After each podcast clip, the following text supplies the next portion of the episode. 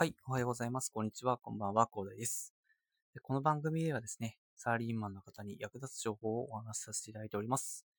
前に少し聞いて、ちょっと役立つ情報を積み上げちゃってくださいということでお話しさせていただいてるんですけど、え本日はですね、ちょっと BGM も編集もなしになってるんですけどもね、えーそれがですね、ちょっと深い理由がありましてですね、あの、プログラミングのね、あの、勉強をしているということでお話しさせていただいたんですけど、まあ、それでですね、ちょっと私のパソコンの方でですね、まあ、6年前に設定した内容でですね、えーちょっと日本語でユーザー名を、えー設定しちゃったんですよね。で、それでですね、まあ、そのユーザー名に紐づいて、えーユーザーのファイルということで作成されてしまうという仕様になっているので、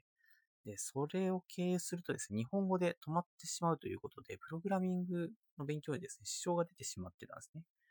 で、そのプログラミングの勉強を進めるためにですね、そのユーザー名を変更しようということで、えちょっとね、ちょこちょこやってたらですね、パソコンがですね、もう完全に行きましたね。ちょっとご臨終しちゃってですね、ちょっと今システムの復元を測っているところなんですけど、ちょっとですね、間に合わないということで、ちょっと急遽これスマホで撮らせていただいております。いや、皆さんもですね、まあ、プログラミング勉強し始めたら、こういう壁にね、ぶち当たる人も、まあ、頭のいい人がですね、ちゃんとですね、えー最初から英語でやってる方も多いとは思うんですけどね、えーちゃんとやってないとね、私みたいですね、えーね、全然ね、できないという話になってしまいますので、えーぜひね、えーまあ、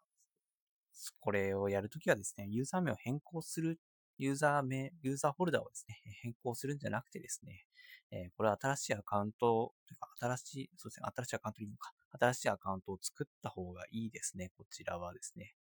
完全にそうですね。いやー、ちょっとですね、えーやってしまいましたね。はい。ま、新しいアカウントを作るか、まあ、そうですね。新しいアカウントを作るか、そうですね。初期化した方がいいんじゃないかなというふうに思います。はい。まあ、こんな感じで皆さん、私のようにね、えー安易にですね、やらないようにしましょうということでね、えちょっと本日はですね、まあ、最後のちょっとあの、まあ、宣伝というのもなしにさせていただきましてですね、ちょっと私はですね、えパソコンの復旧作業に入りたいと思いますので、えー本日もね、えーご視聴いただきありがとうございました。えー本日も良い一日をお過ごしください。では、失礼します。